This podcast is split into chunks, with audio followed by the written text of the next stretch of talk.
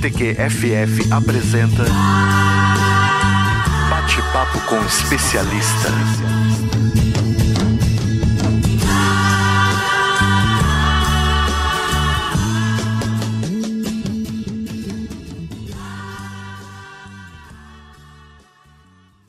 Olá, pessoal. Meu nome é Thomas Fink e com grande orgulho que eu anuncio o primeiro podcast de muitos preparados com muito carinho pelo CTQFF. Esse podcast vai se chamar Bate-papo com o especialista. Sempre teremos convidados para enriquecer o nosso bate-papo com o especialista. Queremos dar voz a temas diários da comunidade de corrosão, pintura, proteção anticorrosiva, preparo de superfície e tantos outros assuntos de interesse de vocês. Nosso podcast também está sendo filmado para que vocês possam assistir pelo YouTube. Vamos trazer todas as semanas assuntos de interesses gerais, problemas atuais da indústria, da sociedade, assim como também estudos, desenvolvimentos tecnológicos e sugestões de toda a comunidade. Com a ajuda de especialistas e profissionais da nossa área, vamos tornar esse debate o mais técnico e informativo possível. Caso você queira participar, mande para nós suas perguntas que podem ser enviadas através do nosso e-mail podcast@ctqff.org para que sejam respondidas no podcast seguinte ou até mesmo via online pelos nossos especialistas convidados. Dúvidas, sugestões, temas que a gente pode discutir aqui, tudo que possa enriquecer a nossa comunidade. Esse espaço pertence a todos vocês. Esse espaço é da nossa comunidade de proteção anticorrosiva. Com muito orgulho, nós vamos então agora iniciar os podcasts do CTQFF para vocês, para nossa comunidade, ter essa riqueza de detalhes que vamos trazer com os especialistas convidados.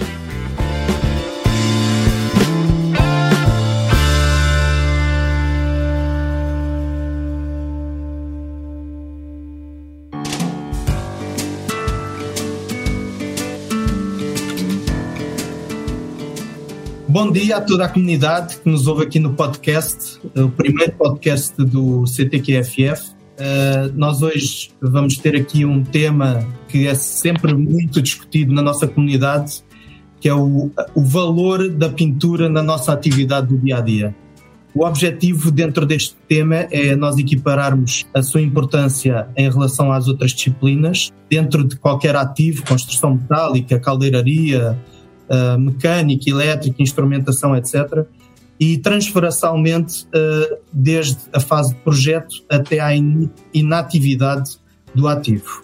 Nós vamos ter aqui para discutir este assunto três ilustres convidados, a quem nós agradecemos desde já a sua presença.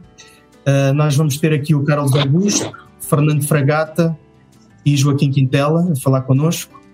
E, e antes de nos propormos às questões, uh, nós vamos deixar aqui o Jefferson ler um pouco da, da história de cada um deles. Bom dia a todos. Eu tenho a honra agora de passar para vocês os mini currículos dos nossos convidados de hoje. O primeiro deles é o Carlos Augusto, engenheiro naval formado em 1977 pela Escola de Engenharia da UFRJ, trabalhou na Petrobras por 38 anos, Fronap, depois Transpetro, de dezembro de 79 a março de 83, participou do grupo de fiscalização da Petrobras em Chibrais e depois de vários projetos de manutenção e construção de navios. Elaborou especificações de reparos e docagens, acompanhando algumas obras no exterior. Como consultor, técnico e depois sênior nas áreas de estrutura e proteção anticorrosiva, foi responsável pela monitorização e controle da condição estrutural e da pintura dos navios da Transpetro. Participou em grupos de trabalho de normas da Petrobras Contec e Abraco BNT, bem como TSCF. Fernando Fragata, nosso segundo convidado, ele é graduado em Engenharia Química pela Universidade Federal Rural do Rio de Janeiro, UFRRJ, em 1976.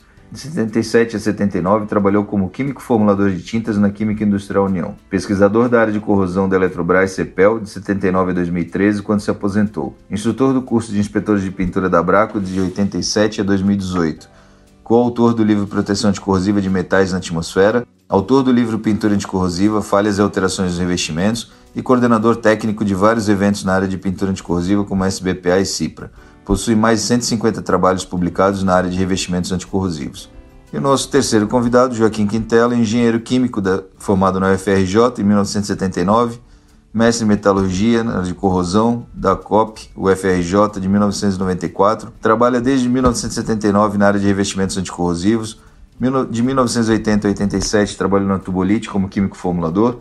De 87 a 2021 trabalha atualmente no Sempre Petrobras. Autor e coautor de mais de 100 artigos técnicos e mais de 500 comunicações técnicas da Petrobras é consultor sênior da Petrobras na área de revestimentos anticorrosivos.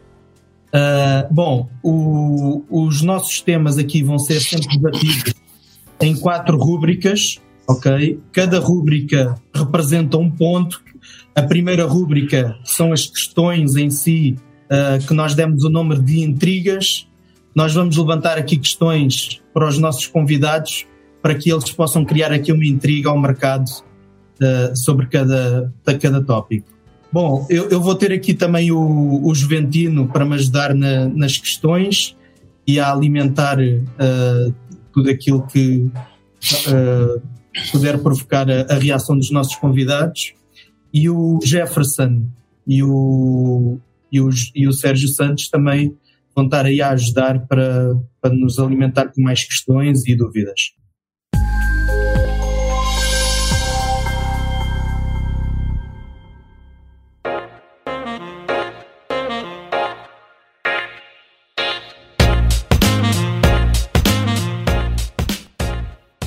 Bom, primeira questão para os quatro. Uh, no final do dia, qual a atividade que tem mais impacto na vida útil e na segurança de um ativo? Uh, e quando, eu, quando nós falamos em atividades, falamos em caldeiraria, mecânica, elétrica, pintura, etc. O que é que cada um de vocês acha em relação a este, a este tópico?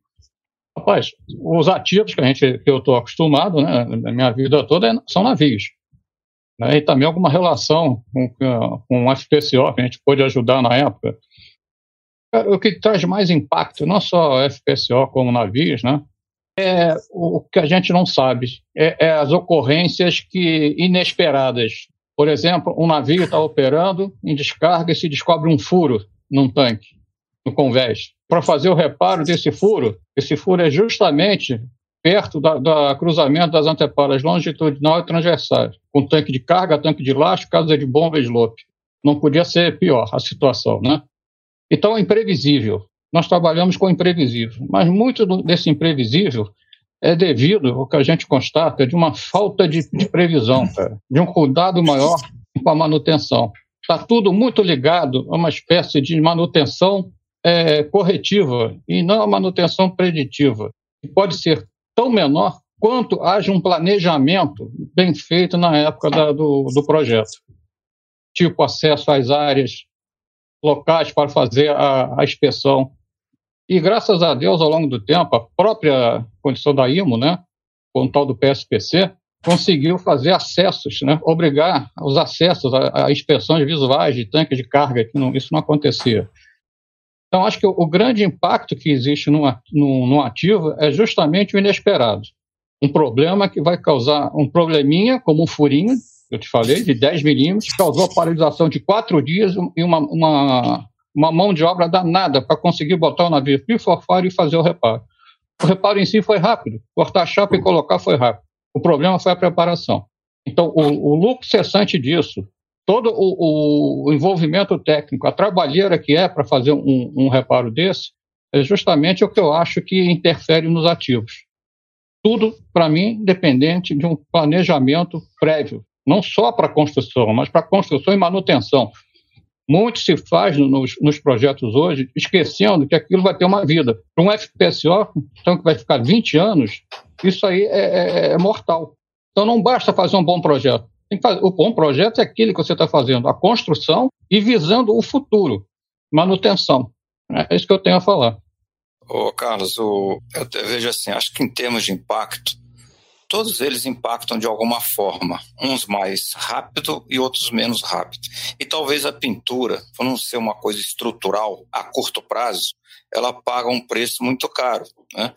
É diferente você ter um problema numa solda mal executada, numa solda com falhas, que o prejuízo que pode ocorrer é astronômico. Com a pintura, dificilmente você vai ter esse negócio. Então, o que eu vejo é a questão do grau de importância. Impacto todos eles têm. Só que o impacto da pintura é muito mais a longo prazo. Você não vê de imediato e, e, e provavelmente pode não chegar a uma catástrofe se não houver manutenção. Quer dizer, quando você não faz manutenção, a coisa tende a piorar. Mas é, eu acho que tudo impacta. Uns impactam muito rápido, um cordão de solda mal executado, mal feito. Né? Imagina um cordão de solda numa usina nuclear, o estrago que pode causar. Né? Uma pintura não vai dar isso. E isso passa a fazer com que a pintura, nessas horas, passe a ter pouca importância. A pintura vai mostrar a sua importância um pouco mais a, longo prazo. Esse aqui é o grande detalhe. Agora, impactar, impactam todos. Na pintura, se você não, fazer, não fizer manutenção, você vai ter problemas sérios. Outro dia eu vi uma figura de um aluno que me mandou para mim, é aquelas corrosões que dá muito em atmosfera industrial, tipo Cubatão, né? Na RPBC se via muito isso, né? É aquela corrosão que ela não faz um, um alarde muito grande em termos de visual, mas ela vai se concentrando, ela, a corrosão vai por baixo, ela vai estufando o revestimento, aquilo parece uma flor, né? E é localizado. Aquilo ali é muito pior do que aquela corrosão generalizada. Aquela que vai estufando, que parece uma flor que abre, aquele causa um é furo. Você bate com o martelinho e está arriscado a furar um tanque. Né? E esses a gente tem que tomar muito cuidado, porque um furo de um tanque, decorrente de uma falta de manutenção numa pintura, pode causar uma catástrofe desgraçada. A Petrobras teve um tempo atrás, não foi, Quintela? Lembra um, um, foi um oleoduto que lá em Campinas, que vazou, ele entrou para um condomínio lá, foi uma desgraceira total. Na verdade, foi um, era um revestimento de poliuretano para isolamento térmico, né? E as espumas de poliuretano geravam um pH bastante ácido, né? E onde acumulava água, realmente furou.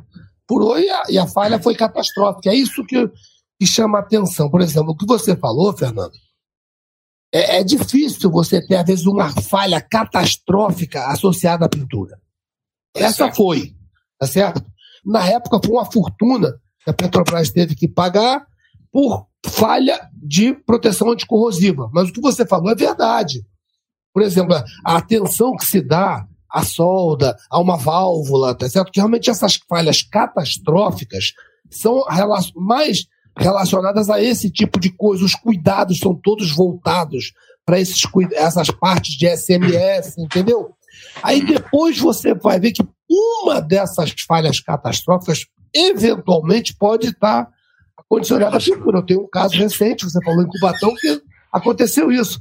O cara queria que eu investigasse, ah, porque deu, furou essa linha aqui, a gente pode fazer um. Falei, amigo, por favor, não precisa estudar nada.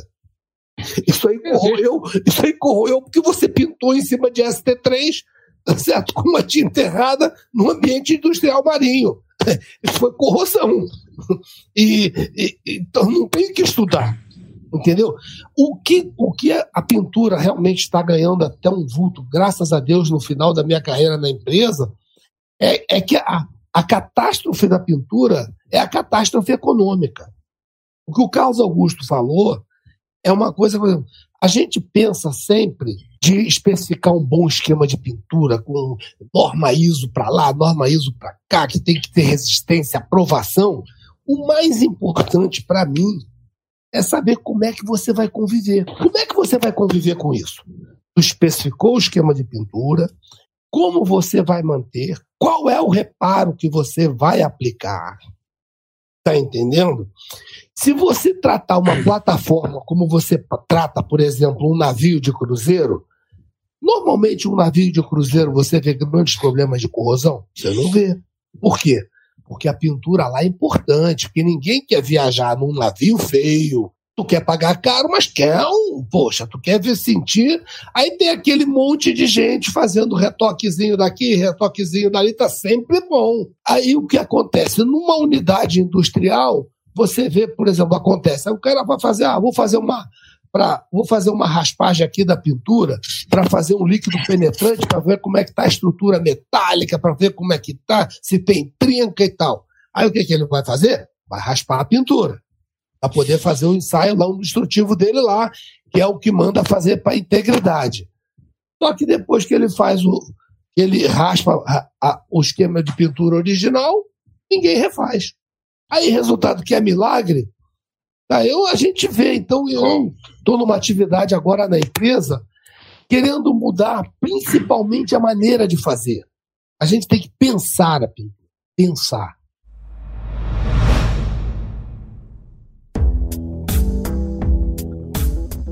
Eu gostaria de eu gostaria de colocar uma, uma pimentazinha aí. É, no projeto dos, de referência foi pedido uma chapa dupla no fundo de um tanque na região da bomba de carga. E a alegação é porque a gente teve um furo numa plataforma que furou o fundo, e o fundo não é duplo. E quando eu vi as fotos que nós fomos analisar, tinha uma marca de arrastamento da bomba e depois um, um, um a, a, o furo aconteceu logo depois daquela marca. Ou seja, né, a gente viu o histórico de manutenção da bomba, a mecânica foi lá, fez a manutenção da bomba, bateu essa bomba no fundo, voltou a bomba para funcionar, porque a gente precisa da produção, e o dano à pintura de fundo ficou lá. E aonde houve o dano, teve um processo de erosão e corrosão que veio a culminar com o furo. Então, né, as outras disciplinas também precisam valorizar a questão pintura para que elas não estraguem a pintura, como o Quintela muito bem citou no caso da inspeção.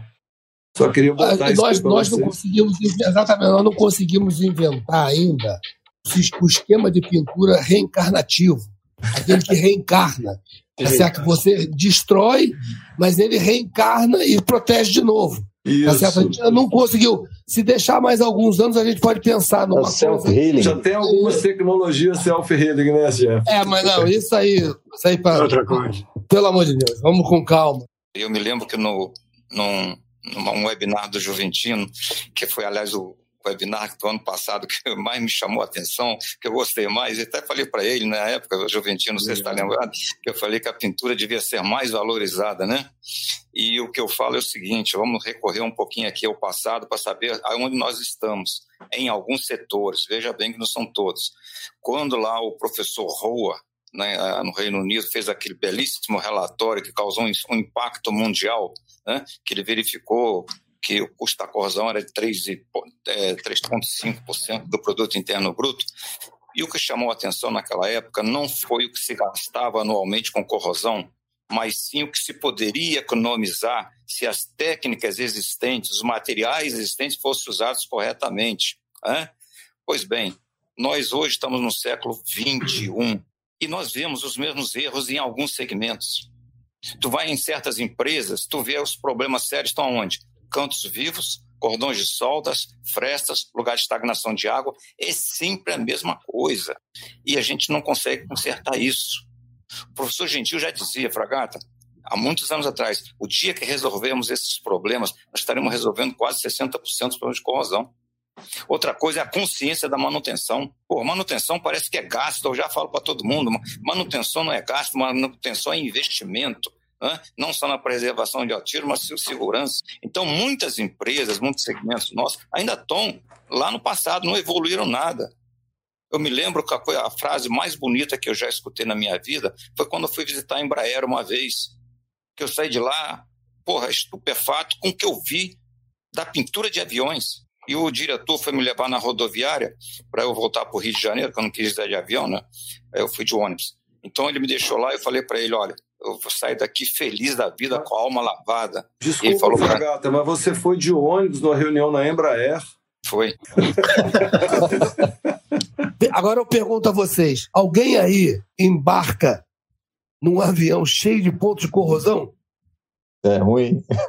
Não. Cara, eu tenho medo de avião, desde que ele esteja no chão, mas tudo bem.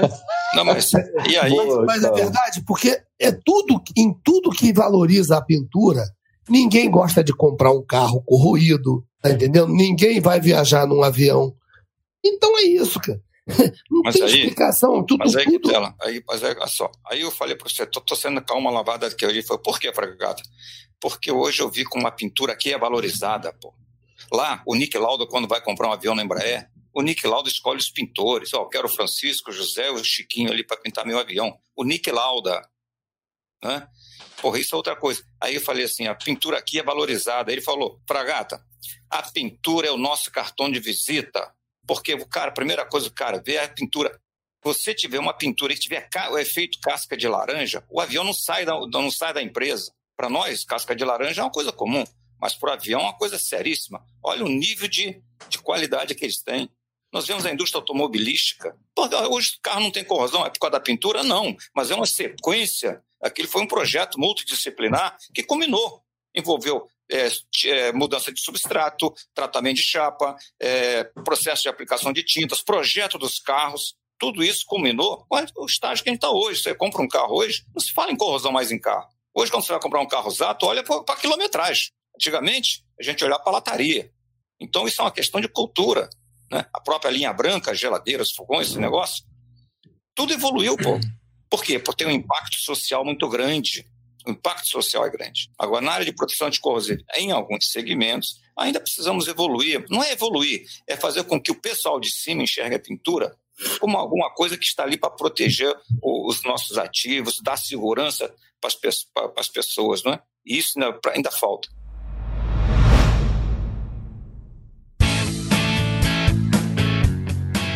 Fragata acho que resumiu um bocadinho e, e, e, acho que foi o único que até respondeu à questão, porque uh, acho que foram um bocado políticos no início, porque a questão era qual das atividades uh, aumentava a vida útil dos ativos ok? Eu entendo essa parte que o Carlos Augusto falou, que é, é extremamente importante da fase de projeto. A curto prazo, obviamente, que uma solda mal feita é o que pode realmente trazer problemas imediatos. O Fragata também referiu isso. Uh, mas a questão aqui é a, a nível, a, a, longo prazo e na vida total do ativo, uh, qual delas realmente tem um impacto maior? E eu acho que eu... o Fragata agora ficou nesse ponto, principalmente quando, e todos vocês falaram até na importância da manutenção, não é? Aquilo que não só uh, aumenta a vida útil do ativo, mas também como aumenta a, a segurança. O, o, eu acho que o Quintela tem um, um, ponto aí importantíssimo. Vamos ver se ele vai falar o que eu estou pensando. Vamos lá, não, Quintela. Olha só, olha só, manutenção, a gente não é, a gente não está tá, querendo como porque se você botar sempre o gerente, né, aquele cara, ele acha que pintura é um problema. Então ele está sempre atrás de uma tinta milagrosa que ele pinte de qualquer maneira e, e vai garantir por 10 anos, tá certo? Tá muito. A, a, pergunta que você fez não foi direcionada. Pra, não entendi, por exemplo, quando eu falo que você vai ter que conviver com o teu esquema de pintura, resume isso que você perguntou. Por exemplo, o que que dá mais problema de corrosão? O Juventino deve segundo. O que dá mais problema de corrosão numa unidade offshore, num navio, geralmente é convés. Que tu arrasta a carga. Dano mecânico. Dano mecânico. Isso é o que dá mais problema. Tá certo? Por exemplo, você raciocina. Peraí, eu, eu, eu tenho aqui um histórico, porra, uma porrada de problemas que é tudo convés. Tá certo? Dano mecânico, dano mecânico dano mecânico, tá certo? O que que acontece? Durante a obra acontece dano mecânico. Certo? Quando eu falei que pinta três, quatro vezes, dano mecânico. Tu vai pensar em manutenção só? Não, eu não posso pensar só em manutenção. Evitar o dano. Eu vou, eu vou fazer o seguinte: vem cá, se eu pinto, se eu pinto um convés três vezes durante a obra, por que, que eu não faço ao contrário? Eu dou uma pintura só de proteção, só para poder fazer a obra tá certo? Vou fazer uma obra. No final da obra, em vez de fazendo aqueles retoquezinhos de que tu já pintou três ou quatro vezes, mas tem sempre uma, uma ferramenta que cai, uma, um andaime que foi montado e tal. Por que, que você não faz o seguinte? Deixa. Deixa corroer, deixa arranhar, quer dizer, faz só uma proteçãozinha. No final, no final, que tá tudo já sabe? A obra já está mais limpa, já não tem muita coisa que montar e tal. Por que, que você não vai e aplica, tá certo? Um, um revestimento moderno, elastomérico, com a base de, poliuran, de poliureia ou de poliuretano, daqueles que você modernamente sabe que você pode andar em cima dele no dia seguinte. Olha a produtividade que você vai ganhar. Você não vai pintar durante a obra quase toda. Você vai fazer um trabalho e aí você vai fazer o seguinte: poxa, eu vou ter um revestimento aqui que inicialmente ele já vai me dar uns 10 anos. Como é que eu vou manter? Vou manter com pequenos reparos, aí vou ter. Tá certo? Agora, se você parte de um. De um de, isso, isso era um conceito que a gente tinha, sei lá, há 20 anos atrás. Eu estou pensando de partir de um negócio que já vai me dar pouca manutenção, que vai ser muito mais produtivo em termos de obra, que eu não vou ficar pensando tudo. Por isso que eu estou falando, eu acho que hoje nós temos muitas tecnologias disponíveis. Você tem que proteger flange e, e áreas críticas desde o início. Tá? Isso é que se chama pensar. Esse tipo de mentalidade, tá certo? Graças a Deus a gente está conseguindo incutir. Ah, dá para proteger, por exemplo, todos os flanges? Não dá porque tem a parte do teste hidrostático na hora de. Mas, poxa, o que não dá é para sair sem nada protegido depois tentar proteger lá fora, depois da operação. Tá entendendo? Então, é, raciocinar, é saber como é que você vai conviver com esse tipo de. E eu acho que depois de. Lá, eu, depois de hum. quase de 30 anos na Petrobras, vou fazer 35, tá certo? Já dá para pensar, já dá para pensar, assim, olha, tem coisa que a gente está fazendo errado. Tá certo? É isso que tem que fazer. Tá certo? É pensar, saber que você vai conviver com isso, que você já tem um histórico grande de convivência e gastos. Você sabe quanto custa, às vezes, uma OMS para fazer por dia? 450 mil dólares. E, e, e, às vezes a OMS fica lá seis meses porque tem que fazer pintura de manutenção. Eu não quero gastar tanto dinheiro em manutenção.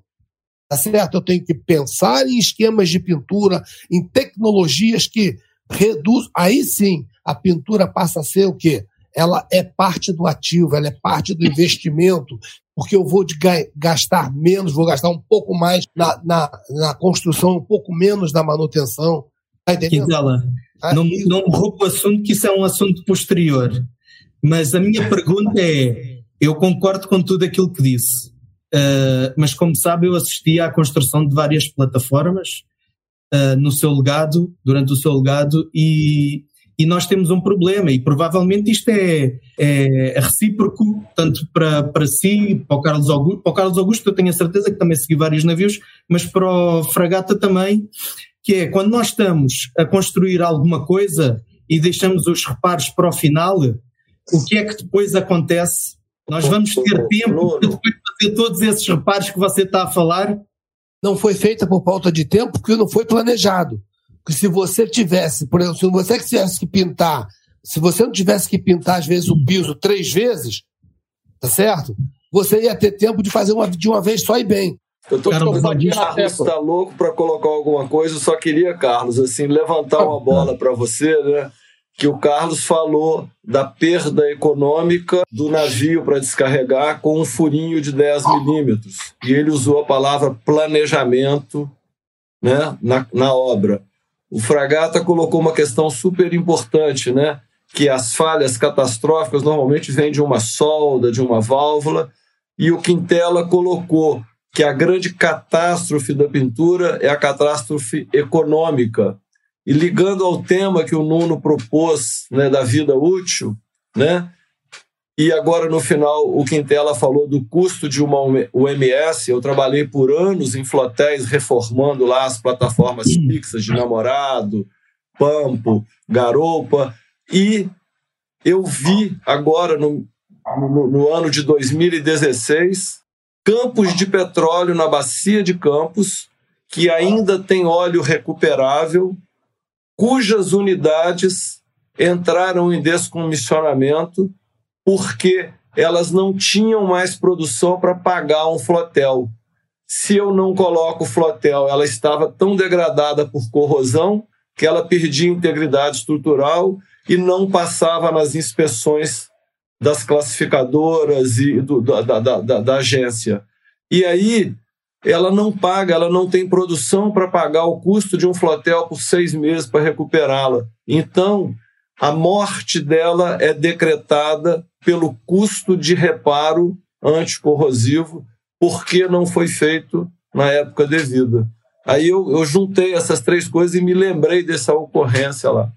Eu estava me batendo na palavra planejamento, mas o planejamento não é durante a obra, não. Eu falo planejamento no projeto, Exato. justamente para você saber o que você vai esperar, como você vai inspecionar. Você não pode deixar as coisas correrem. Mesmo os tanques de carga de um FPCO, você tem que ter visto um, cada um deles pelo menos uma vez a cada cinco anos. Então, quer dizer, de cinco em cinco anos vão entrar para ver. Então, tem que ter uma, um critério uma, uma, de de preparação e, e esquema de pintura muito bom para esses tanques, principalmente para os tanques de lastro. E isso. Agora, as falhas catastróficas, se vocês forem verificar, acho que 99% delas não é por acaso, é por omissão. Eu, na minha área, tenho dois grandes exemplos. Tem um navio que partiu ao meio, já tem algumas décadas, né, perto da costa da, da França, Prestígio. causou uma tremenda poluição lá. Por quê? Problema de, de corrosão severa nos tanques de lastro, em que uma das classificadoras muito famosas, não sei se o classificador, fez uma vista grossa que culminou com isso. Ou seja, perdeu a tinta, sabia da situação e deixou levar. O outro é um oro, um oro não, um graneleiro que partiu ao meio, se não me engano, no Báltico. Não, não tem, tem poucos meses. A mesma coisa, problema de excessivo de corrosão, sabido, sabido. Então foi omissão.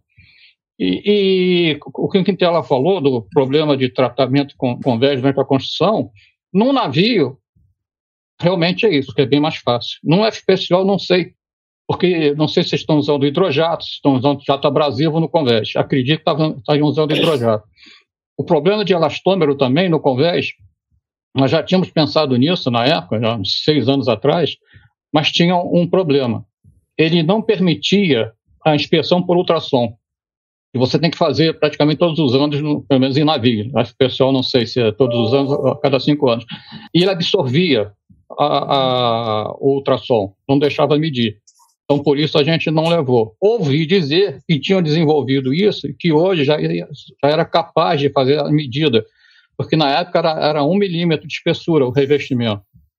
Ele absorvia, não conseguia recuperar o eco. Não sei se hoje na, na, no FPSO já consegue isso. Seria uma, uma, uma boa escolha isso para o convés. Tá? E no navio também, o pior para ele não é o convés, apesar de ter os absurdos, o pessoal pegar cabo de aço novo, botar com um guindaste meio anal, pegar o guincho de vante e sair arrastando ele pelo convés, fazendo uma lenha. O grande problema que nós temos são as tubulações, suporte de rede, o apoio, aquelas regiões sabidas que são difíceis de tratar ou às vezes nem tratam.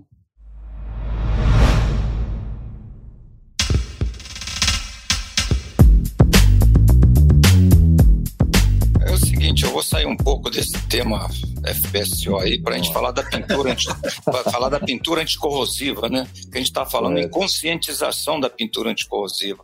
Eu vou, eu vou usar um, um, um exemplo aqui típico. Aqui no Brasil, aqui a pressa, na, tudo que a pintura é sempre a última coisa e na pressa se faz de qualquer jeito. Né? Aqui no Brasil funciona dessa forma. E eu falei outro dia num evento que eu fui falar uma, dar uma palestra sobre o impacto da corrosão para a sociedade. Eu falei, amigo, pressa é a nossa inimiga. Se você vai fazer com pressa, vai fazer besteira. Aqui tem um estádio de futebol no Rio de Janeiro, foi muito conhecido aí por uns problemas que andou dando, né? E claro que não foi a corrosão que causou a interdição do estádio, mas muitos problemas de corrosão foram visualizados nesse estádio de futebol, até está um estado assim de corrosão gravíssimo. Né? Eu tenho eu tenho slides porque isso ficou público. Eu não só fotografei, como saiu nos jornais. E o que que foi? Um estádio tinha pressa e as estruturas teriam que ser jateadas com abrasivo, jateamento abrasivo. Ah, não tem tempo, porque o, o, o evento já vai começar, um evento internacional, não vai começar. Os, e as estruturas estavam com carepa de laminação. Tá? Qual foi a ordem que veio de cima? Ordem de cima de poderosos, não é, é veio de cima. Aplica do jeito que está, não tem tempo de jatear. Ora, eu recebi essas informações e eu, quando dava minhas aulas nos cursos, eu falava: olha, aquele estádio um dia vai dar problema. Aguardem que ele vai dar problema. Daqui a pouco explodiu o problema do, do estádio, né? Aquela, aquele auê todo. Eu peguei minha máquina, fui para lá e em frente tinha uma estação de trem, toda a estrutura do estádio, um estádio de corrosão terrível, né?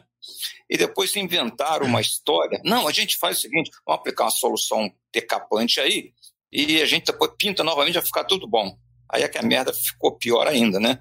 Porque quando me disseram isso, tinha uma pessoa, uma pessoa da, minha, da família aqui da minha, da minha esposa, que falou assim: Ó, oh, nós fizemos um produto bom lá para aquele estádio. Eu falei: é mesmo, né? Fizemos lá, vai, agora é só pintar por cima. Eu falei: não te dou dois anos. Acabou em menos de dois. Acabou. Não tem milagre, né? Não tem milagre. Mas por que, que aconteceu? Tudo começou errado porque a pressa Quem estava em cima não sabia da importância do jateamento abrasivo, preparação de superfície, e foram querer botar uma tinta, uma tinta comum lá naquela porcaria. Aliás, se pintasse com a tinta de esmalte sintético, não seria tão grave. Iria resistir muito mais. Mas botaram epóxi, aquilo foi um desastre total. Né? E o que você vê dentro do estádio? Dentro do estádio, você entra lá, você vê estruturas galvanizadas. Sequer preparar a superfície. Então, onde as pessoas botam as mãos, a pintura descascando toda. Tudo uma falta de quê? Pinta de qualquer jeito. A pintura, infelizmente, em alguns segmentos, em alguns órgãos, ainda não tem o respeito que deveria ter. Né? Eu tenho, ao longo da minha carreira, sempre procurado, quem teletege, eu tenho sempre procurado valorizar a pintura, já me propus até nos conselhos regionais de engenharia, vou dar uma palestra de impacto da, so, da corrosão para a sociedade, para vocês verem as porcarias que estão aí no mercado. A pintura vai junto, pô. A pintura vai junto. E o que a gente tem que ver, porque Petrobras é uma empresa grande, pô. Petrobras só tem fera, né? Nós temos que ver a pintura anticorrosiva no âmbito nacional, no âmbito global. Não, a Petrobras, porra, é, tem, só tem fera lá dentro, não precisa de nós. Mas muitos setores precisam. A gente tem que valorizar a pintura. Valorizar a pintura, valorizar, valorizar o pintor, não é isso? Eu sempre digo que existem três palavras na área de corrosão que denigrem muito a pintura. É tinta, pintor e pintura. Pintor, então, é desgraça. É um profissional que merece todo o nosso respeito, mas nunca é valorizado. E não é, pô, porque ninguém aqui quer que a sua filha case com um pintor, né? Se a tua filha chega em casa, pai, tô namorando um cara aí. Pô, o que, que ele faz, minha filha? É pintor. Ih, termina essa porra amanhã. Hã? Termina esse namoro. É, pô, pintura, pô, minha tia um dia chegou pra meu filho, tu se formou em quê? Engenharia química, tia. Trabalha com o quê? Ela foi falar que eu trabalhava com tinta. É, lá na Juma, eu estava na Juma ainda. Aí ela falou assim: meu filho, tu passar cinco anos na faculdade para trabalhar com tinta. Porra. Entendeu? É a cultura, sabe? Isso tem que mudar no Brasil. Isso, isso tem que vir de cima para baixo, é igual qualidade numa empresa. Não adianta o, o camarada aqui embaixo que, ah, vamos botar um sistema de qualidade aqui, se o diretor da empresa dele não tá, não quer. Então, essas coisas têm que vir de cima. Né? O, que eu, o que eu tenho a, complementar é só o seguinte: na verdade, viu, Fernando? É, a, eu acho que a gente não pode ir contra a maré. A gente tem que mostrar que a pintura pode ajudar a obra. Entendeu? Então, por exemplo, você, quando a gente consegue olhar para a produtividade, dizendo, olha, eu tenho esse esquema que agora é mais moderno, te dá mais produtividade, acaba mais rápido, sendo bem executado, é que a gente também tem que assim, os profissionais de pintura, eles têm que se modernizar. Né? Eles têm que buscar tecnologias, métodos de aplicação, de preparação de superfície, com, com o, o sabe, o binômio, o, o binômio de qualidade e produtividade. Não esqueçam nunca que nós somos comandados por números. Tá certo? Não dá para sentar que ah, a pintura, eu vou fazer a pintura, tem que ser quatro demãos e tal. Olha para o cara que ele vai fazer cara feia. Agora, se tu conseguir aliar produtividade com qualidade e, e fazer com que a pintura ande ao favor da obra, tá? Certo? Você vai conseguir sucesso. Tá certo? Bom, eu sei, Quintela, mas assim, eu acho que quando você fala assim, ah, tu vai falar quatro demãos pro cara, o cara vai te olhar de cara feia. Mas isso já é um mau sinal. Se as quatro demãos fossem necessárias para dar uma grande durabilidade, eu acho que ele não podia falar dessa forma. Agora, se você tem alternativas com duas que dão o mesmo efeito, tudo bem. Eu vejo muito, por exemplo, é, na, no setor elétrico, tentou-se colocar isso dentro das subestações, que é o programa Corrosão Zero, que é essa questão de corrosão zero nasceu antes na Eletrobras. Né? Depois, não sei que alguém viu falar e criaram um programa aí, Corrosão Zero que é o corrosão zero. Eu vejo que as empresas poderiam fazer muito antes. Quando aparece um ponto de corrosão, porra, vai lá, tem uma metodologiazinha, que alguém vai lá, faz um preparo de superfície não deixa aquilo evoluir. Pô, tô cansado de chegar nas empresas, as estru... o cara fala, eu tô com problema de corrosão. Eu falei, tu não tem problema de corrosão, tu tem problema de manutenção, pô deixam as estruturas chegar a, um tal, a tal estado que depois já não tem, tem que trocar tudo. Ou uma, teve uma usina, não vou dizer o complemento dela, né? Uma vez chegou para mim e falou, Fragato, eu quero que você venha aqui porque nós vamos comprar uma, uns 20 transformadores de potência, não sei o quê, mas nós estamos com problemas de corrosão gravíssimos aqui, a gente não quer cometer o mesmo erro. Vem nós, dá uma olhada para nós aqui. Eu já conhecia a usina, né? Eu cheguei lá, olhei, falei, você não tem problema de corrosão, pô. Vocês têm problema de manutenção, pô. Vocês deixaram chegar a esse estado Isso é manutenção, pô. Porra, os, os transformadores que estavam lá tinham 15 anos estão em frente ao mar, pô. Tem em frente ao mar e tinha uma, uma, uma piscina de salmoura do lado jogando spray de água salgada. E tava lá 15 anos. Falei, pô, tu tem 15 anos, tá reclamando de corrosão? Você tem, pô, tu não faz manutenção, pô. Ô, Fernando, só por, o, que, o que eu falei de quatro demãos, é o que eu estou te falando, é, são coisas diferentes. É o que chama de investimento. Se você investe melhor e naquilo que como você vai lá, tem um pontinho de corrosão. Por isso tu tem que, para mim, tu tem que pensar. Pensar no, olha só, eu vou fazer um esquema de produtividade, vou fazer um esquema de, de maior investimento na fase de, de construção. Mas por quê? Porque para a proteção do meu investimento, se esse revestimento der uma falha, um cara até não tão qualificado que esteja passeando pela unidade, ele vai fazer a manutenção.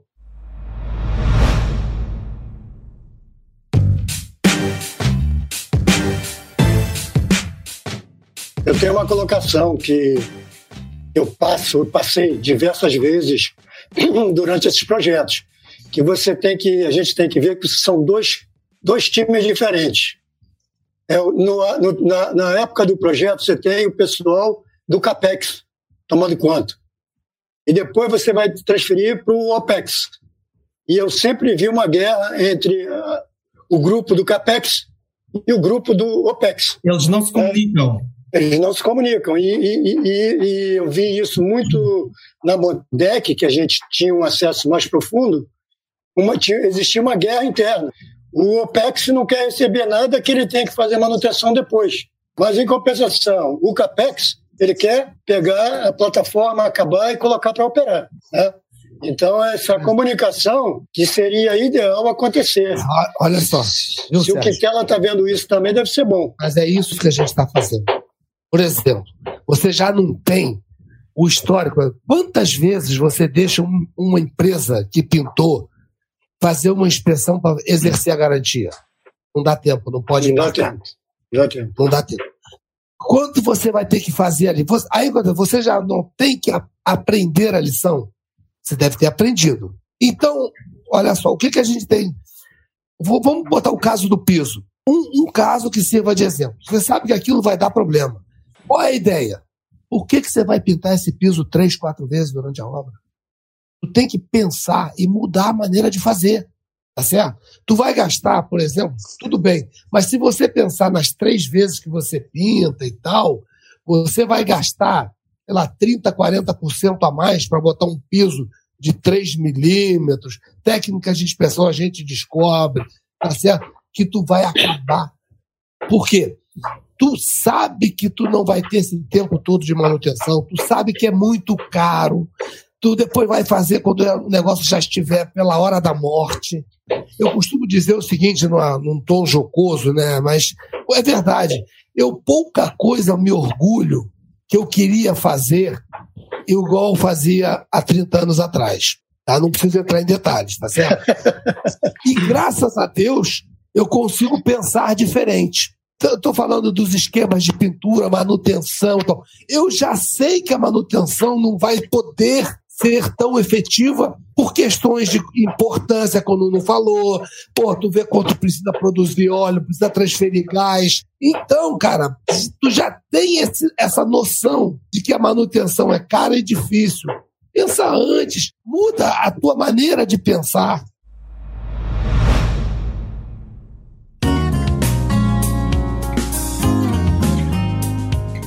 Pegando nisso, Uh, se calhar aqui uma pergunta para o Carlos Augusto. Será que o que nós temos de fazer para tentar mostrar uh, o valor de, da atividade é mostrar, em primeiro lugar, se isto é um custo ou se se trata de um investimento a longo prazo? Não, no, no meu ponto de vista, tudo aquilo que vai proteger o teu ativo é um investimento. Não tem, não tem outra classificação, cara. Eu não estou pintando um tanque ou logo que seja para ficar bonitinho. Eu estou pintando um tanque com o propósito de preservar. E qualquer problema no, no, mundo do petróleo que provoque uma, uma poluição vai ser um, um, um, uma desgraça, né? nem, pelo, nem, nem, pelo tanque, mas é pelo próprio nome da empresa, cara. Tanque depois você vai, vai, vai reparar. Se poluir, você vai ter que correr atrás, vai ser um custo danado para combater essa poluição. Mas tem uma coisa que vai ser difícil, cara, de voltar atrás, que é recuperar o nome da empresa. Então, cara, eu não vejo outra classificação que, se, que não seja investimento. Aquilo que vai proteger não só o ativo, mas o nome também da empresa. Isso é investimento. Agora, muita gente, o Quintela sabe disso, o Fragata, tem gerente que, na, na, quando eu saí, quando eu me aposentei, a, a, a ideia já estava mudando. O pessoal estava ficando muito mais consciente da, da necessidade de uma boa pintura, para preservação, não só pelo ato de pintar. Tá? Tivemos casos interessantíssimos, pô. a própria inspeção, problemas que a gente tinha em tanques de, de navio de fundo singelo, né? Teve um problema com um vazamento que foi pior que aquele furinho. Esse tinha 12 milímetros, o outro foi no convés, esse tinha 12 milímetros no fundo. Causou uma tremenda poluição. Isso foi em São Sebastião. Porque eu queria botar na especificação que todos os tanques fossem, lava, fossem limpos, né, o fundo, para a inspeção, que era difícil. Você às vezes tinha pit, vinha aquela bolinha, aquela coisinha preta no fundo, não sabia se era só uma pequena borra. Quando eu batia com o martelinho, tinha um furo ali, tinha um buraco, tinha um pit. Então eu falei, eu tenho que tirar isso para fazer uma inspeção boa. Né? Então coloquei na spec, fazer a baldeação com água sob pressão e desengraxante, para remover toda a borra. Na época, o, o gerente foi contra, porque era um gasto danado. Aquilo ali era água para jogar fora. Era... Cara, nós temos que tirar a borra. Resultado, não saiu na especificação. Por azar, justamente o, o navio teve um furo perto da antepara longitudinal com a transversal, num dos tanques. Tinha uma boca de sino que foi removida para ver o, o, estado embaixo, estava ok, mas o furinho estava coberto por um. Quer dizer, o que viria a ser um furo, estava o fit fundo estava coberto pela boca. É, eu, eu... A partir dessa lição traumática, conseguiu-se que as outras especificações tivessem a baldeação com detergente para o fundo do tanque estar totalmente limpo é. para fazer a inspeção. É o seguinte, nos, nos novos projetos agora, depois desse trabalho que foi feito em 2019 né, dentro da Petrobras, para tu pedir para fazer um ST3, tu vai ter que pedir. O cara vai ter que olhar e dizer assim, pô, não tem nada melhor do que isso, porque senão tu não vai fazer. Eu estou falando de projetos novos, tá? Porque teve um grupo de construção, né, de procedimentos e a gente, olha, por favor, se quiser evitar problema, evita esse famigerado ST3. Então, se tu se tiver que fazer, pelo menos, a gente espera que, tá, tá, tá, que seja cumprido, tá certo? É isso, ó. Igual a, a permissão de trabalho, um APT. Olha, pô, eu posso usar minha lixadeirinha aqui? Não vai poder usar, não, amigo.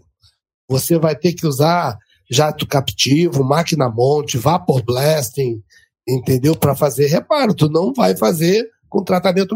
Ah, mas a IMO, a IMO é uma coisa pode ir lá um metro quadrado. Aqui não. Tá certo? Ah, porque eu tô aprovado. Pela... Igual aquela história do 5 MPA de aderência na, lá na norma Norsoc. Né? Eu falei assim, tudo bem, vende a tua tinta para Norsoc, para aqui a gente quer 12, 15, tá certo? Pode vender para lá. Aqui é isso, a gente aceita, acha muito bom, mas não quer. 5 e acabou. E agora, a ideia é assim, tipo, pro ST3 tem que pedir muita permissão e provar que só pode ser feito isso. Provar. Tá certo? Isso porque a ideia inicial era extinguir. Okay. Isso aí a gente tentou Obrigado. fazer e com algum, com algum sucesso na especificação daqueles navios, do Suezmax, do Atlântico do Sul, aqui do Mauá, porque tinha esse problema da IMO, né? A IMO fez a, a, a especificação para tanque de elástico, no caso que eu estou falando, né? Baseado no, no, nos guidelines do, do TSCF. O TSCF, que você está falou que para dar uma explicadinha o que era, o Tank Structure Cooperative Forum. É um fórum internacional do, das companhias de, de, petroleiros, né, as majors, a ESSO, Exxon, a Petrobras fazia parte. E eu acompanhava as reuniões no exterior, né. Então lá tinha muita dica, o pessoal discutia os problemas, é, soluções, era, uma, era um encontro muito bacana aquilo. E eles fizeram um guide, que era para tanque de lastro. Nesse guide tinha os esquemas, não sei, era 10, 15 e 25 anos. Então a IMO resolveu copiar o esquema para 15 anos. Só que tinha coisas ali que ela não acompanhou exatamente o, o esquema do TSF. Então, eu na, na, na, na, SPEC, eu coloquei por exemplo, dava que era, não sei se era 7 microgramas centímetro quadrado de, de teor de sais, e na, pela, pelo TSF eram 5. Então, coisas desse tipo eu botei que valia o nosso valor. Então, qualquer discrepância entre o, o regulamento da IOMO e o que está escrito pelo armador valia o que estava pelo armador. Foi assim que eu consegui botar o negócio e não ter mais discussão.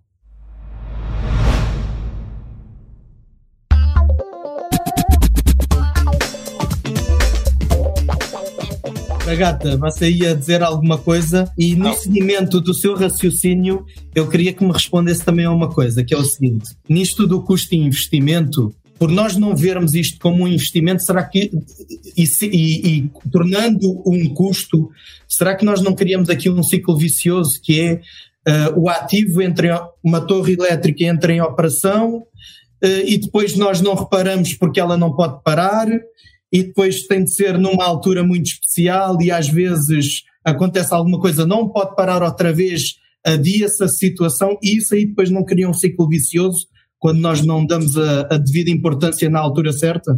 Bom, as torres, as torres de energia elétrica não passam por esse problema de pintura porque elas são galvanizadas, né? Então não tem muito problema, mas também tem a pintura de galvanizado, que é uma pintura suplementar para atmosferas muito agressivas, e aí é que vem a história que pintar galvanizado é muito pior do que pintar aço carbono, porque o zinco é um metal muito ativo, né? Não é à toa ele é anodo em relação ao aço. Então as pessoas muitas vezes pintam galvanizado de forma errada porque ah, vamos usar uma espessura baixa de pintura, porque o zinco já protege. Não, as pessoas têm que entender que o nosso substrato agora não é aço carbono, e sim zinco.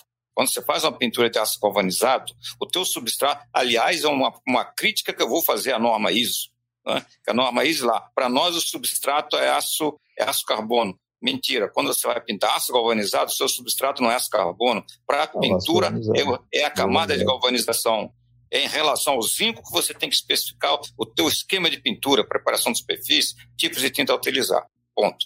Segundo ponto, eu ia dar só um exemplo no, a respeito que você falou daqueles defeitos que se deixam para depois e que não se faz direito.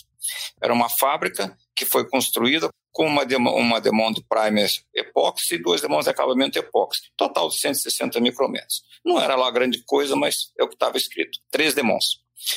Bom, no meio dessa história toda, o, o estrutureiro, o estrutureiro, como vou aplicar três demons, o estrutureiro foi um fabricante de tinta que diz, olha, tem uma tinta aqui que dá 150 micrometros por demão. Uma demão dá tudo, cobra as três aí. Olha só. Depois de nada, muito satisfeito. E não, mas se eu pintar com tinta em pó, vai mais rápido, porque a cura se dá em 20 minutos, meia hora, já estou com a estrutura toda pronta. Aí passaram para tinta pó. Muito bem. Essas estruturas saíram da fábrica, foram içadas, colocadas nos caminhões, depois foi transportou, batendo para lá, para cá, chega lá no local da obra, tira, bota no canteiro, depois vão ser montadas né? e pronto, se construiu a fábrica. O que aconteceu com a pintura nesses intervalos todos? Cheias de danos mecânicos. Isso é inevitável. Na hora de fazer a correção dos danos mecânicos, aí é que vem a história. Não se faz direito que, que os caras fazem? Pega uma tinta de acabamento, você vai lá e dá uma lambuzada. É isso? É o que se faz. Nesse caso, foi o que se fez. Então, olhar a estrutura, tá tudo bem, só que aquilo não durou três anos. Aquilo virou quase que um ferro velho. Né? E aquilo foi parar na justiça. Eu, por um acaso, tive a oportunidade de ir lá ver essas estruturas. Dava dó. E por que isso? Porque a é. pintura foi colocada num segundo plano. Porque se ele tivesse aplicado as três demons, com os mesmos 150, 160 micrômetros, eu garanto a vocês, não ia acontecer, podia acontecer aquilo, mas muito mais tarde. Agora, é pressa e a redução do revestimento e a, e a não recuperação dele de forma adequada. É um prejuízo estúpido aqui. Foi parar na justiça, foi um negócio de louco. Aí a habilidade, então, que o perito dá um, dá um parecer, né, e e às vezes o perito não entende o assunto, fala uma besteira, pronto, foi tudo por água abaixo, né? Então o prejuízo não sei. O que eu quero chamar a atenção é da importância da pintura. As pessoas vão procurar o quê? O mais barato. Isso nem sempre é, nem sempre é viável.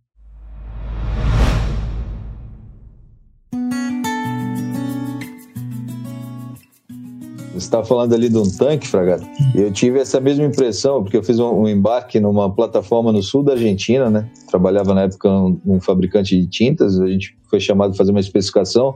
E conversando com o chefe da plataforma, ele disse que aquela plataforma tinha quatro anos, quatro anos que tinha sido construída e estava lá em alto mar, né? Quatro anos ela estava em estado de decomposição, de você pegar a caneta, encostar a caneta no, uh, nos equipamentos e a caneta entrar.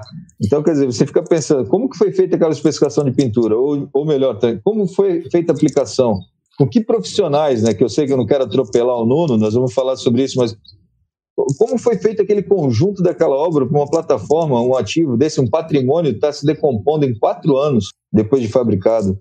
Né? Então, assim, é a responsabilidade, que você falou, a valorização da atividade de pintura. Né? Então, a gente tem que fazer uma especificação para manutenção de alguns equipamentos ou especificação pela troca que ia ter de equipamento e fazer como novo. Ô, Mas é um absurdo, é, é, não dá para se pensar numa coisa dessa, perder um patrimônio desse, uma plataforma em quatro anos. Eu tenho, assim, a idade ela tem uma vantagem, né? Ela nos dá uma vivência muito grande, né? E eu vejo assim, isso é uma visão minha, tá? É minha visão. As tintas evoluíram muito nos últimos anos, né? Hoje nós temos tinta com 100% sólidos, com 300, 400, 500 micrometros por demão, não é isso? Evoluíram muito. Né? A pergunta é a seguinte: a proteção anticorrosiva evoluiu na mesma, na mesma proporção das tintas? Essa eu pergunto. E eu converso com pessoas lá na Smart Code, pessoas que viveram, vêm há anos vivendo com isso. E eles são categóricos, fragata. Eu pergunto, dura, tá durando mais a pintura, a proteção? Não. A pergunta que eu faço, as tintas evoluíram? Evoluíram. 300, 500 micrômetros, 800 por demão, eu não sei, pai, tudo 100% sólido. A proteção anticorrosiva, ela melhorou na mesma proporção? Algo que durava 10 dura 20, alguma coisa assim desse tipo. Sabe por quê? Eu acho que ainda nós, tá bom, as, as tintas evoluem, mas nós temos que evoluir no, no principal. O principal é cuidar daquilo que já foi falado e continua acontecendo. Você chega nas obras, você vê os mesmos problemas e são sempre críticos. Eu canso de ver, os problemas são sempre os mesmos. Eu acabei de receber aqui agora de um aluno, professor, dá uma olhada nessas estruturas, tudo acabando. E pô, com 300 micrometros, 500 micrometros. Então a Olha gente só, tem que... Mas tem, tem, tem um problema sério também aí, que é a parte do... Tem muito problema de contrato também. A gente fala em tinta de 500 micros por demão, a tinta que dá menos problema de aplicação, tá certo? Aí você faz um monte de coisa, um monte de coisa que você faz que são as tecnologias novas para evitar problemas, tá certo? Aí você vê, por exemplo, essas tintas que a gente chamou de DTM, Direct to Metal, né, 500 micros por demão, para poder melhorar a produtividade. Não é questão de demão única, não. Tem coisas que. Mas tem que fazer stripe, tem que fazer a coisa. Aí você usa uma tinta que tem retenção nas bordas, aí o cara pensa que já não precisa fazer stripe. Tá você tem uma ideia do que, que acontece quando a gente bota um esquema de pintura Antigamente você pintava um esquema lá de manutenção, três demãos de 26,80 com uma demão de 26,77. Aí você usa um esquema de pintura, por exemplo, agora, ou com zinco de nova geração com acabamento poliaspartico, ou você usa DTM com a tinta de acabamento, tá certo? Aí o, a, a rapaziada das, das, das, das falou que é como agora tu dá só duas demãos, aí o Ebert, né? O Ebert lá da, aí chamava a tinta de alto desempenho, o cara, o pintor a bota, não, essa tinta não é alto desempenho, não, ela é alto desemprego. Porque diminui o número de demãos, a gente diminui o nosso ganho. Porra, a chamaram a tinta de alto desempenho para alto desemprego. Tá aí o que acontece? Quando tu começa a fazer conta de chegada na pintura, o cara não sabe. Quem executa tá também não está preocupado com essa qualidade. Quando a gente fala em alta produtividade, coisas modernas, é evitar problemas, né? Intervalo para repintura, muito tempo. Ah, sabe? Que você não consegue executar, chove, evitar problemas que aquilo que você falou, Fernando, por causa, viu, Nuno, de ah, chega um cara, tem uma ordem, para de pintar. Entendeu? Se você faz isso de uma vez só, tu, tu começa a diminuir esses, esses problemas extra pintura, extra especificação. Mas a, a, rapaziada, não, olha só, com duas demãos a gente ganha menos e tal, alto desemprego. Aí complica, começa a fazer conta de chegada, tá certo? Quando você está pensando justamente, você está pensando em evoluir tecnicamente para acabar com algum dos problemas que são alheios à pintura. É uma condição climática, é uma outra ordem que apareceu, ó, para a pintura e faz outra coisa. Desem... Por exemplo, se tu tiver que desembarcar uma equipe de pintura, mas tu já fez o teu esquema, às vezes vai acontecer. Vai parar no meio da pintura e, e pronto, já não se faz, vai ter que fazer de novo, entendeu? Então, é, é, é, é, é tudo uma questão de dos profissionais da pintura e uma questão gerencial para sabe para que os todo mundo tem que remar na mesma direção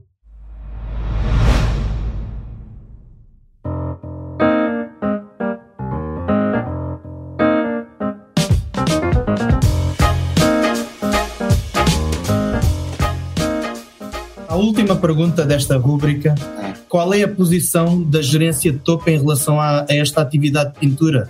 Uh, a, a gerência de topo está preocupada com a produção e custo do ativo ou, ou com, com a, a, integridade e segurança dele? E, e depois associar isso a, a, se a corrosão é um assunto que preocupa, se eles têm noção que isso aí pode ser um, um, a, que a corrosão pode ser um problema para a própria produção do ativo, não é? Se nós tivermos um problema de estrutural derivado da corrosão, lá se vai o ativo. Que é que eles, será que eles conseguem ter isso em mente e, e, e entender que se não for tratado, o ativo vai parar? Então, deixa eu te dar uma, uma ideia do que aconteceu no setor elétrico. O setor elétrico já foi um analfabeto em termos de proteção anticorrosiva, né? Já foi. Agora não, graças a Deus as coisas evoluíram. Eu vou te dar um exemplo simples. Tudo eles só tomam consciência quando dói no bolso. Quando dói no bolso, todo mundo toma as providências. Dói no bolso não é só o que se perde por por lucros cessantes, mas também pelas multas que são impostas hoje. Né? O setor elétrico hoje tem órgãos que aplicam multas quando um equipamento sai fora de operação por uma parada não, não, não programada. Então, vou te dar um simples exemplo. Os transformadores têm aqueles tanques de expansão, né? onde quando está quente o óleo vai lá para cima para ocupar seu espaço lá. É o tanque de expansão. Uma vez deu uma corrosão num tanque de expansão, uma corrosão localizada. Né? lá, a corrosão brotou, vai para o bairro da pintura, a pintura vai. Mas pensando, ah, isso é uma ferrugemzinha, uma ferrugemzinha. Ora, furou a, a, a, parede do tanque, que aquilo é uma espessura fina, né? Furou a parede do tanque, entrou água. Você sabe o que, é significa água junto com óleo isolante mineral? É explosão, amigo. É dar um curto-circuito. É que foi uma desgraça. Explodiu o transformador, apagou uma cidade inteira. Que conclusão? O que, é que foi ver? Corrosão. Aí a empresa tomou todas as medidas possíveis. Né? Quando você tem uma torre de linha de transmissão, por exemplo, ali na região da aeração diferencial, não é isso? Tem a região da aeração diferencial, né? tem solo, tem o ar, ali aquela região é uma região de aeração diferencial, aquilo é terrível, né? tem que se proteger com pintura. Antigamente não se protegia, tinha torres que já estavam degoladas, aí o prejuízo. Aí as empresas passaram a ver isso com outros olhos, quando dói no bolso. Então, eu digo o seguinte: depende das empresas, né? Então, cada empresa hoje tem as suas atitudes. Eu digo que o setor elétrico, por exemplo, hoje está com um sistema normativo de pintura, até muito parecido com o da Petrobras. Aliás, a Petrobras foi base para tudo isso, né? Mas isso vem de cima, não foi de baixo. Quando se começou a mostrar os problemas, os caras passaram a investir na coisa. Agora está melhor. Isso vai melhorando. Né? A Quintela já falou que a Petrobras também está com outros olhos. Isso é bom, é bom. Mas volta a dizer, temos que evoluir muito nessa área. Não vamos falar só de Petrobras e Eletrobras, pô. nós temos que falar do, da corrosão geral, pô, né? Viu, Nuno, só a, a responder a tua pergunta, eu, eu, eu, a, a gerência superior da Petrobras já está ciente disso, da importância da proteção do ativo dele. Isso sempre teve, tá certo? Tá? O que a gente tem tentado colaborar é mediante tecnologias novas, tornar essa atividade mais rápida e que pode ser feita num tempo menor. Mas eles estão plenamente conscientes disso. E a nossa ideia, no, nós estamos com uma, um, uma atividade aí para os próximos anos justamente para isso. Tá? Nós estamos justamente como, sabe, como, como diminuir o nosso passivo e como implementar coisas novas que não vão gerar passivo no futuro significativo. Então, Sim. existe essa consciência, Agora, nós tem que fazer o seguinte: tem que dar ouvido, ouvido, tem que ter voz ativa, os profissionais que realmente podem oferecer solução. O que eu costumo dizer, o seguinte, que tem muito em pintura, é o GCS, certo? O GPS, todo mundo sabe o que é um GPS. O GCS é que é o Google Coating Specialist. É, qualquer, um, qualquer um acha que manja de pintura. Carlos Augusto, você quer incluir alguma coisa? Vamos terminar aqui este primeiro episódio. Não, não tem nada a acrescentar assim, não. Eu, eu concordo com o Quintela, a mentalidade mudou muito, principalmente dos antigos, começou a mudar mais pela, pelas cobranças, né? Tanto pela sociedade quanto por órgãos internacionais. E agora o pessoal mais novo já tem, acredito que tem uma mente mais aberta, né? Para a necessidade de um, um procedimento que venha a preservar e não deixar destruir as coisas. Então, acho que não só da Petrobras, em outras empresas. Agora, se tem falado também que tem gente que não tem acompanhado, mas também são, são talvez empresas pequenas, pessoal que não tem condição ou não tem acesso à informação. Então, é muito importante para mim, a, a, não só empresas, mas órgãos de, de trabalho com, com proteção e pintura, né? fazer a, a propaganda, fazer a disseminação de conhecimentos. Sim. É importantíssimo para mim isso aí. Ok. Jefferson, Sérgio, eh, Juventino, querem acrescentar alguma coisa? Só agradecer o, esse trio aí fantástico aí, esperando que tenha uma outra oportunidade. A gente, porque isso é uma, uma conversa que é, vai dá, dá, dão várias horas, dão, dão várias horas. Né? Nós temos mais três rubricas que se tornarão outros episódios, na realidade. Tá ótimo. Pô, peraí. Isso aqui foi um bacalhau. Cada rúbrica é um bacalhau. Um bacalhau. Um bacalhau e um polvo. Um nós, temos, é. nós temos que discutir antes. É, não tem, ó, ô Nuno, não vai ter mais papo aqui se não tiver o bacalhau. Para cada rúbrica aí é um bacalhau, amigo. Então, vamos despedir primeiro. Eu agradeço a todos os ouvintes aqui do, do, do nosso primeiro bate-papo. Uh, estaremos aqui na próxima semana com os mesmos uh, convidados, se eles tiverem disponibilidade. E, e, agradecemos a todos. Um forte abraço a todos. Até à próxima. Até à